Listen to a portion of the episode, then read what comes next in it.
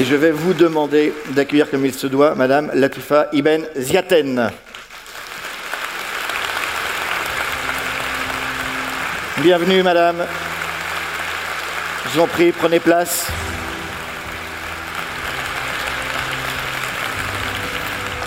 Et je vais demander également à Laetitia Greffier qui est accompagnée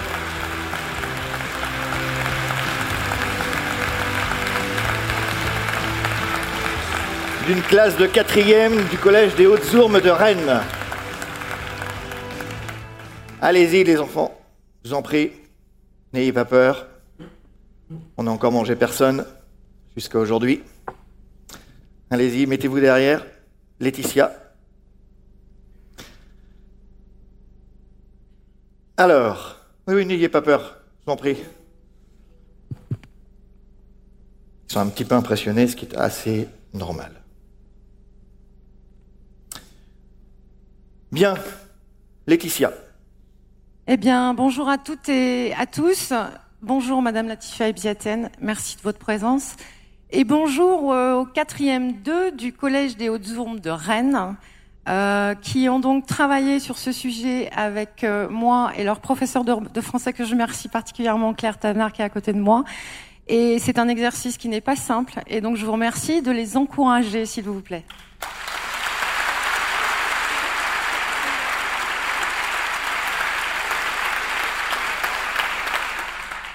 Alors une fois n'est pas coutume, euh, ça n'est pas une journaliste qui va vous poser des questions, Madame Ibiaten, mais ce sont les enfants qui les ont préparées avec nous. Et donc euh, la, la, première question va vous être euh, posée par Namou. Namou, à toi. Tu peux parler dans le micro, ça va marcher. Alors bonjour déjà. Comment avez-vous supporté le deuil de votre fils Aïd? Alors d'abord, euh, bonjour messieurs, dames.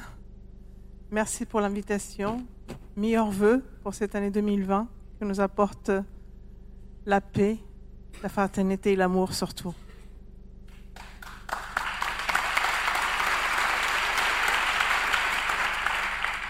Comment je supporte le deuil, ma fille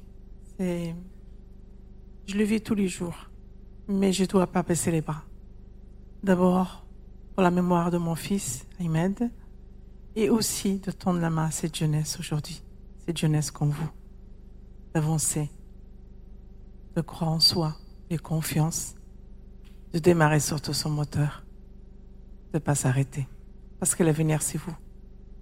Voilà comment je, je vis ma vie aujourd'hui. Mais c'est une vie qui a changé totalement.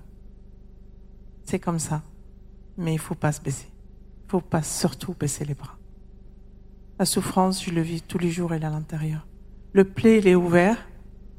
Il ne sera jamais fermé mais ça sera ouvert pour les autres, hein. pour cette jeunesse. C'est le plus important pour moi. Merci. Alors justement, euh, Tigui a une question à vous poser sur euh, votre action. Pourquoi donnez-vous autant d'importance à votre association? Dans quel but faites-vous tout cela? Alors quand j'ai fondé et créé cette association avec ma famille, on avait décidé de créer cette association pour pas y mettre qu'il soit oublié. Pour la mémoire, c'était le plus important. Et quand, 40 jours plus tard, je me suis rendue dans le lieu où il était assassiné mon fils, et j'ai tombé sur un groupe de jeunes que ils voyaient Mera comme un martyr, un héros de l'islam, qu'il a mis la France à genoux. J'ai dit, mon Dieu, pourquoi cette jeunesse, certaines jeunesses est arrivée comme ça? Comment ça, se passe, comment ça peut arriver? Qu'est-ce qu'on a oublié? Qu'est-ce qu'on a laissé pour ces jeunes? Alors j'ai dit à ces jeunes, vous êtes l'origine de ma souffrance, mais moi je vous tends la main. Et depuis ce jour-là, ma fille, je suis en la France. Les écoles, les prisons, les foyers, à travers les associations, des projets, pour euh, motiver le jeune, pour le mettre en confiance, pour qu'il démarre son moteur, pour qu'il a sa place parce que vous êtes l'avenir, et de consacrer tout mon temps. Et pourquoi j'ai fondé cette association? C'est pour vous. Pour que vous soyez plus tard, que vous pouvez voler avec vos propres ailes. C'est le plus important pour moi. C'est ça mon, mon but Et c'est pour ça que j'ai créé cette association pour la jeunesse et la paix. Vous savez, mon fils, quand il était assassiné, il était assassiné debout, ma fille. Alors, je dois rester debout pour lui et pour vous.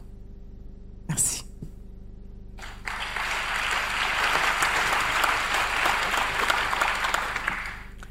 Alors, question qui va être posée par Ayoud maintenant. Euh, Pouvez-vous faire un bilan de vos actions depuis 2012 Bien sûr, parce que alors depuis 2012, j'ai, vous savez, chaque année à peu près, je je je, je côtoie, je, je passe des, des, des, conférences, pas pratiquement deux à trois par semaine. Ça me fait à peu près entre 10 000 et 9 000 élèves que je rencontre par an.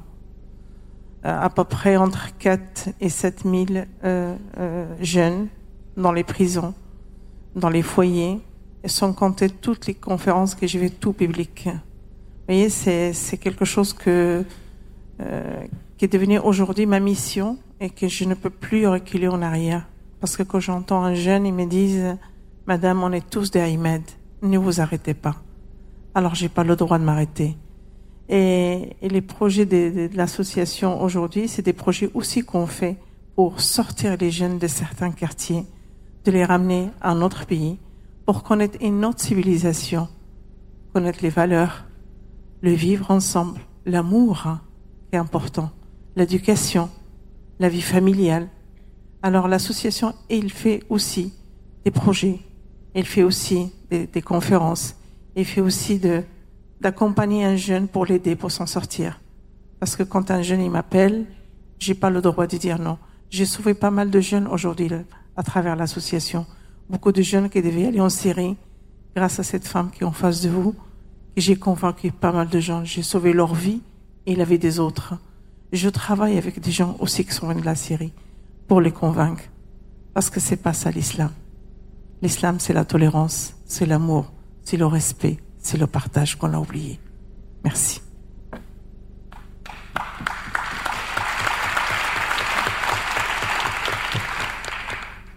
Alors, Nassourdine a une question à vous poser justement sur la religion.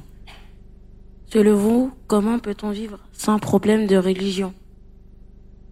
Comment on peut vivre sans problème, Ensemble, sans problème de religion On peut vivre avec notre foi sans problème. Vous savez, quand... Euh, moi, je parle de moi personnellement. Je suis entrée en France, j'avais 17 ans et demi. J'ai toujours pratiqué ma foi. Je l'impose pas, mais je, je la pratique et je vais normalement comme les autres.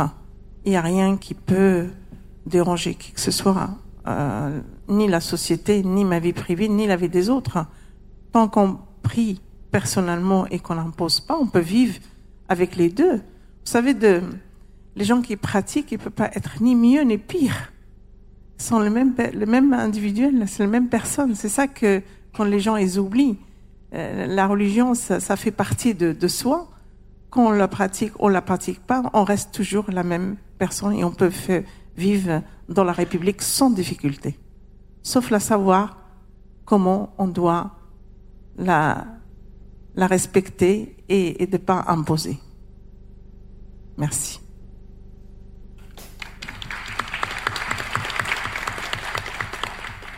Aïkan. Euh, Est-ce que en étant une femme musulmane et euh, voilée aussi, c'est dur de se faire écouter et respecter? Non, je pense pas.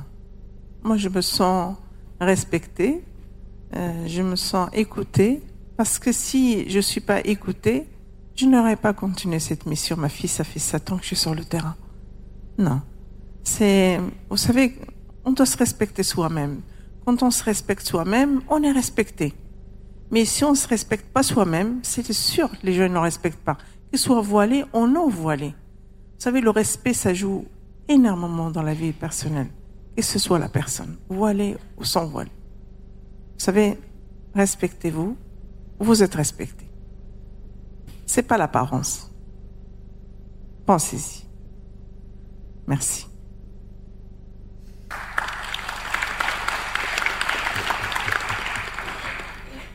Alors, la dernière question va être posée par Samia, qui est une question essentielle, Samia. Euh, à votre avis, que faut-il faire pour réussir notre vie? Vous avez deux heures. Alors, je pense pour réussir votre vie, d'abord, si on a la base chez soi, si on a cette éducation, nos familles qui nous suivent, si vous avez une famille qui vous protège, qui sont là pour vous, et, vous, vous avez cette volonté, que j'ai dit tout à l'heure, de démarrer ce moteur, je pense que vous réussissez à construire facilement votre vie et votre rêve. Mais on a besoin de nos parents. L'éducation, c'est la clé, ma fille.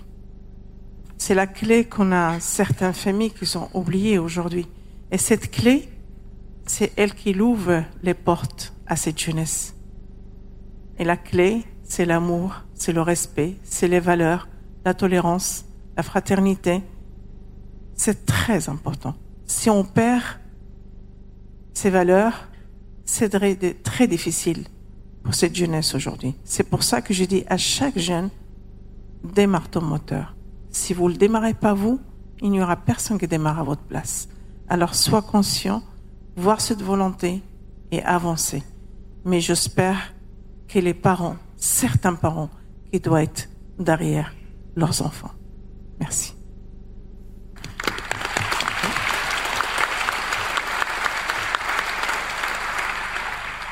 Merci euh, aux collégiens, merci euh, Madame Idiatène. Et puis on va donc euh, vous passer la parole à vous pour ceux qui souhaitent poser des questions. Il y a des micros dans la salle. Ou peut-être qu'on a reçu des questions via le SMS. Alors, pas de questions, me dit-on encore par SMS.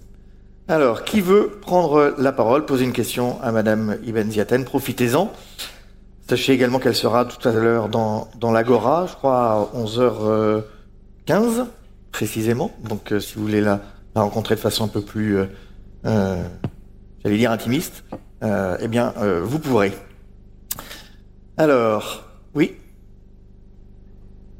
Oui, monsieur. Oui, bonjour. Euh, pourrait-on, euh, je m'adresse peut-être plus aux journalistes qu'à Madame euh, Ziatem, mais son avis sera aussi important, pourrait-on arrêter de nommer le nom de ceux qui ont commis ces actes ignobles? Alors, je crois que Laetitia, tu es journaliste. Donnez votre moi, je peux répondre, par exemple, vous savez, la personne qui a, qui a causé cette crime, monsieur, il a un nom, il a un prénom, il est français, il est né en France. C'est un jeune comme certains jeunes. S'il y avait ce jeune, il était bien élevé, bien éduqué, que la présence de sa famille était là, nos enfants aussi seront là. Mais je pense, je dirais pas que je, je pleure pour lui, mais il y a une partie aussi, elle est victime, monsieur. Parce que, vous savez, moi aussi, aujourd'hui, ça fait sept ans que je suis sur le terrain. Je vois ce qui se passe. Il faut être conscient. Si on tend la main à cette jeunesse, si on les écoute, si on les cadre, je ne pense pas qu'on aura des terroristes en France ni dans le monde. Mais malheureusement, il y a certains jeunes qui sont livrés en même. Il n'y a pas d'amour. Vous savez, quand j'ai fait le parcours de ce, cet assassin, si vous souhaitez l'appeler comme ça, euh, un parcours horrible. Quand une mère, elle abandonne son enfant à 6 ans dans les foyers, de foyer au foyer, monsieur, un délinquant, les prisons, la rue, qu'est-ce que ça peut vous donner? Ça donnerait vraiment un, un bon retardement pour la société. Voilà ce qui est. Moi, je, je viens toujours aux parents parce que la parent, c'est d'abord la base c'est la première éducation qu'on peut donner à nos enfants. Mais je ne peux pas, pas le prononcer parce que c'est un homme, malheureusement. Merci.